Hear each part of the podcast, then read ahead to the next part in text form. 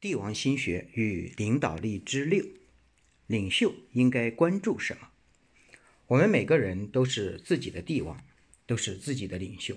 那我们每个人应该重点关注什么呢？根据帝王御批与这十多年的领导经验，总结如下：一，用三分之一的时间关注现在，用三分之一的时间关注未来，用三分之一的时间关注接班人。没有现在，不足以图稳定。没有未来不足以图发展，没有接班人不足以图将来。不信你看看秦始皇不重视接班人的后果，不信你看看那个某某首富不重视接班人的后果。你不知道的话，你可以查查百度。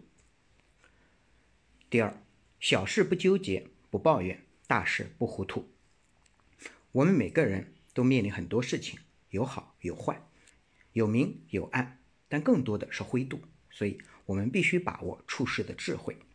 三，根据你或你事业的阶段不同，重点做的事也不同，寻找规律，使用规律，道法自然。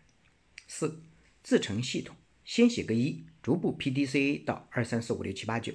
五，企业家可以嘴上造兄弟，而真正的商业领袖能让人发自真心的跟随。领袖气质有时候是一种复杂的玄学，是门艺术，必须利他。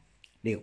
警惕身边那些捧杀和棒杀的人，你这个慢慢的品，你一定要慢慢的品，是谁会捧杀你，谁会棒杀你？第七，健康第一，家庭第二，事业第三，社交第四，认清事实，否则你什么都没有。你一定要知道，有你才有一切，有你的健康才有家庭的稳固。有你的健康，才有事业的发展；有你的健康，再谈谈社交。你自己不行，社交是没有用的。好，今天我们就讲到这里，明天我们继续收听，欢迎点赞关注，谢谢大家。